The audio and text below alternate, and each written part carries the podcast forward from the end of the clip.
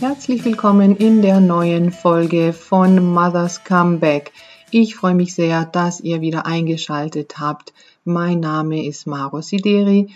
Ich bin Rechtsanwältin, Fachanwältin für Arbeitsrecht und mache diesen Podcast für berufstätige Mütter und auch Väter, die gerne wissen möchten, was sie für Ansprüche haben im Arbeitsverhältnis, wenn sie in der Elternzeit oder auch nach der Elternzeit wieder in den Job einsteigen möchten. Außerdem möchte ich hier auch Arbeitgeber vorstellen, Unternehmen vorstellen, die familienfreundliche Konzepte haben und die als Vorbild dienen sollen, wie man Vereinbarkeit von Beruf und Familie unter einen Hut bekommt.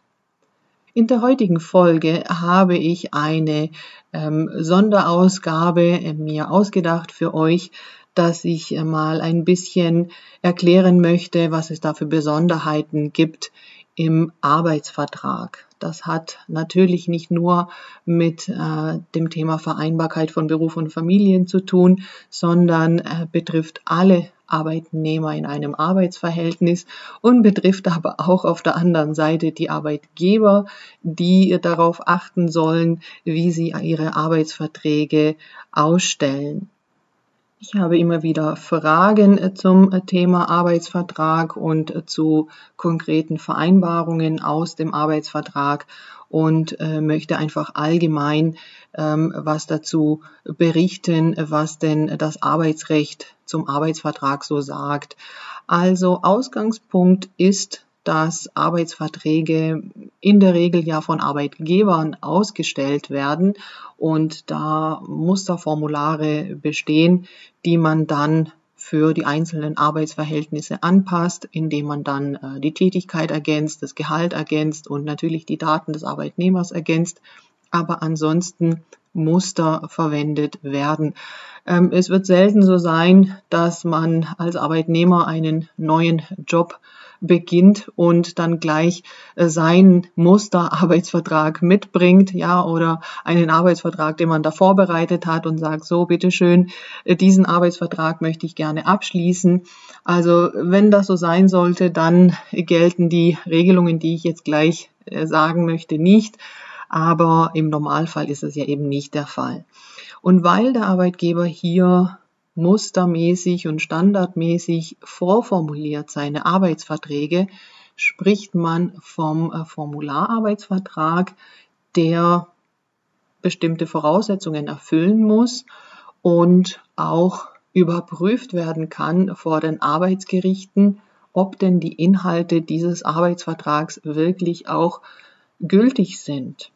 Also die Regelungen, die es da nach dem BGB gibt, sind die Gebote der Transparenz und Klarheit. Heißt, arbeitsvertragliche Regelungen müssen so gestaltet sein und so formuliert sein, dass der Arbeitnehmer klar und eindeutig erkennen kann, was damit gemeint ist und da nicht irgendwelche versteckten Bedingungen enthalten sind, die man auf den ersten Blick nicht erkennt und äh, damit überrumpelt wird zum Beispiel.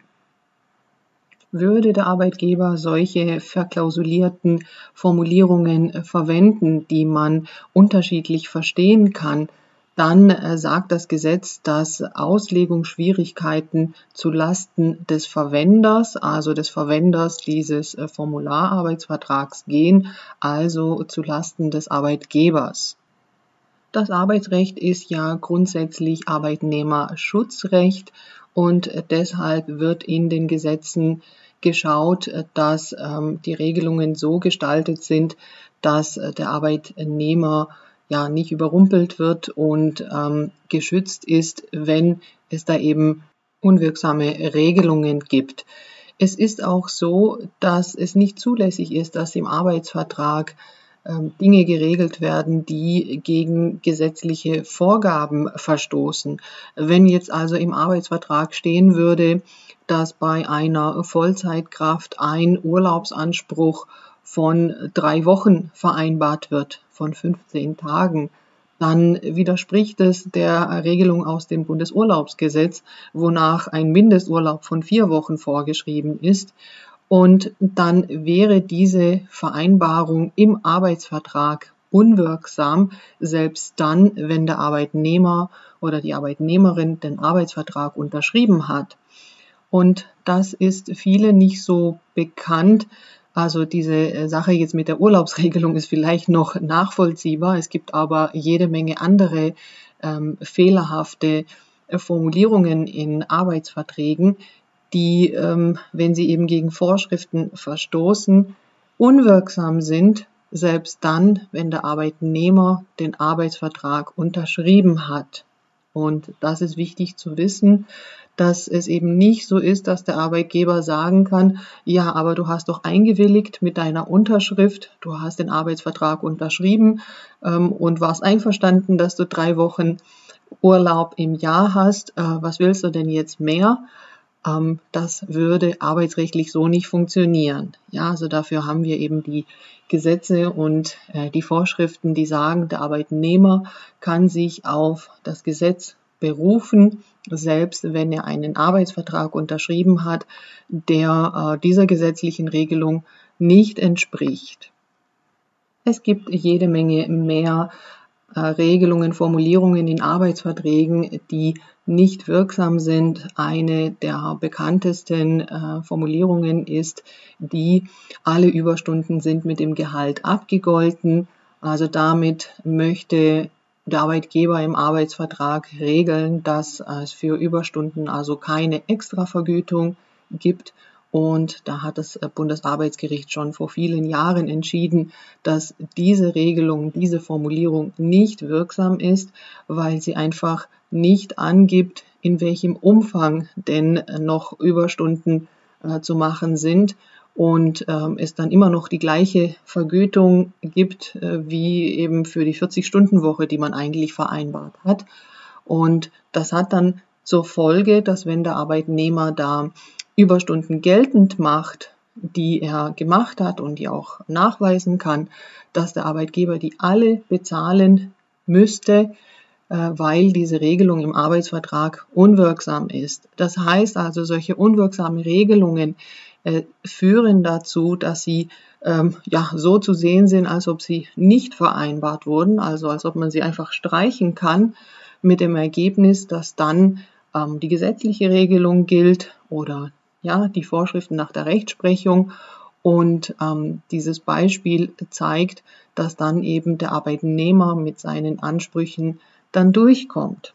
Es gibt weitere solche fehlerhafte Formulierungen, wie zum Beispiel eine Sonderzahlung ist jederzeit widerruflich. Das ist wieder zu abstrakt, zu pauschal. Da kann der Arbeitnehmer sich ja nicht darauf einstellen, unter welchen Voraussetzungen es dazu kommen kann, dass eine Sonderzahlung widerrufen wird. Also da ist der Arbeitgeber verpflichtet, wenn er sowas regeln möchte, dass er es halt konkreter regelt, dass er einfach die Bedingungen auch aufschreibt, unter denen es dazu kommen kann, dass eine solche Sonderzahlung auch widerrufen wird. Sonst ist es nicht transparent. Eine weitere beliebte Regelung in Arbeitsverträgen sind die sogenannten Versetzungsklauseln. Solche Versetzungsklauseln sind nicht von vornherein unzulässig, aber es kommt halt darauf an, wie sie formuliert sind. Also eine Versetzungsklausel, die soll besagen, dass der Arbeitgeber den Arbeitnehmer auch mit anderen Tätigkeiten äh, beschäftigen kann, die vielleicht jetzt nicht eins zu eins die Tätigkeit sind, für die er eingestellt wurde. Und da wäre eine solche Versetzungsklausel dann unwirksam, wenn sie zu abstrakt ist und zu unkonkret ist. Also das heißt, wenn sie in etwa lauten würde, der Arbeitgeber ist berechtigt, den Arbeitnehmer auch mit anderen zumutbaren Aufgaben zu beschäftigen. Ja, was sind jetzt andere zumutbare Aufgaben? Da kann ja alles Mögliche drunter fallen ist es zumutbar, eine Personalreferentin an die Poststelle zu versetzen. Für die Mitarbeiterin wahrscheinlich nicht. Und deshalb müssen diese Versetzungsklauseln einfach konkreter sein. Und die müssen angeben, dass der Arbeitgeber nur berechtigt ist, mit solchen Tätigkeiten äh, den Arbeitnehmer, die Arbeitnehmerin zu beschäftigen, die der Qualifikation und äh, den Kenntnissen äh, der Tätigkeit entsprechen. Und natürlich auch der Hierarchie, die im Unternehmen für diese Tätigkeit vorgesehen ist. Und dann entsprechend natürlich auch die Vergütung. Es gibt viele Klauseln mehr, die unwirksam sein können, ob das die Ausschlussfristen sind, also die Frist, wie lange man noch rückwirkend was geltend machen kann. Da gibt es viele Formulierungen, die unwirksam sein können oder äh, Regelungen zur äh, Nebentätigkeit oder zu irgendeiner Vertragsstrafe.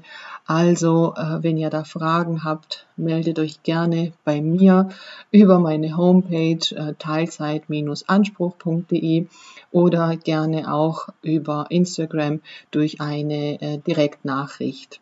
Und äh, welche Rolle spielt der Arbeitsvertrag, wenn wir uns jetzt äh, wieder die Eltern anschauen, also Mütter und Väter, die einen Arbeitsvertrag haben, äh, ein Kind bekommen, in Elternzeit gehen und aus der Elternzeit wieder zurückkommen?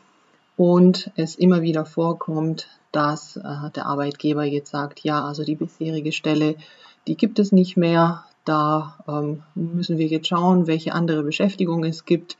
Und äh, es ist ja so, dass das Arbeitsverhältnis während der Elternzeit nur geruht hat, der Arbeitsvertrag ja aber nach wie vor vorhanden ist und deswegen der Arbeitgeber ja verpflichtet ist, aufgrund des Arbeitsvertrags mit solchen Tätigkeiten ähm, die Arbeitnehmer wieder zu beschäftigen, die der Arbeitsvertrag hergibt. Und wenn es jetzt so wäre, dass die Stelle schon anderweitig besetzt ist, dann ähm, hat der Arbeitgeber hier möglicherweise eine Doppelbesetzung geschaffen, dadurch, dass er halt nicht befristet zur Elternzeitvertretung eingestellt hat. Und ja, dieses Problem muss eigentlich er lösen.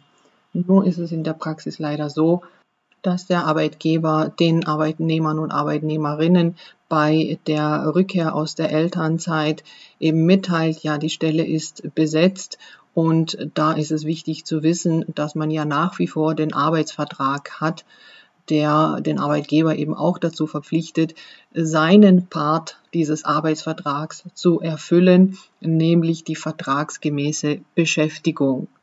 Eine Beschäftigung zu anderen Bedingungen ist dann eigentlich nur einvernehmlich möglich. Also wenn beide damit einverstanden sind, dass das Arbeitsverhältnis sich ändert, ja, andere Tätigkeiten gemacht werden, gegebenenfalls auch eine andere Bezahlung.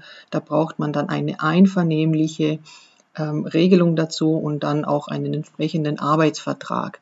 Ansonsten hat man den Anspruch, vertragsgemäß beschäftigt zu werden. Und das ist, finde ich, einfach sehr wichtig zu wissen, gerade auch für die Situationen bei der Rückkehr aus der Elternzeit. Um diesen Punkt noch zu vervollständigen, bei der Rückkehr aus der Elternzeit hat man jetzt nicht den Anspruch, genau denselben Arbeitsplatz wieder zu bekommen wie vorher, aber eben einen vergleichbaren heißt, der Tätigkeit und der Vergütung entsprechenden Arbeitsplatz. Und wie gesagt, der Arbeitsvertrag gibt ja die Richtung, welcher Arbeitsplatz das ist. Gegebenenfalls gibt es da auch eine Tätigkeitsbeschreibung, die ähm, genauere Angaben macht, mit welchen Tätigkeiten man da äh, beschäftigt werden kann und mit welchen nicht. Also zum Abschluss dieser es sollte die Erkenntnis äh, da sein, dass Arbeitsverträge nicht immer wirksame Regelungen enthalten und zwar auch dann nicht, wenn der Vertrag unterschrieben ist. Ich hoffe, dir hat diese Folge gefallen und du hast äh, ein paar äh, Erkenntnisse mitgenommen. Ich würde mich sehr freuen, wenn äh, es dir gefallen hat äh, und du mir eine äh, gute Bewertung bei Apple Podcasts hinterlässt und gerne auch den Podcast weiterempfiehlst. falls du auf äh, Instagram mich finden möchtest unter meinem Namen Maro Sideri, freue ich mich sehr.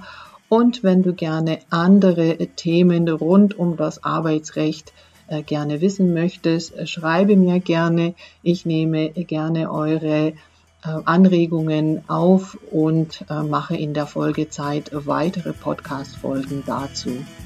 Also, das war's von mir in dieser Folge. Ich wünsche euch noch alles Gute und bis zum nächsten Mal.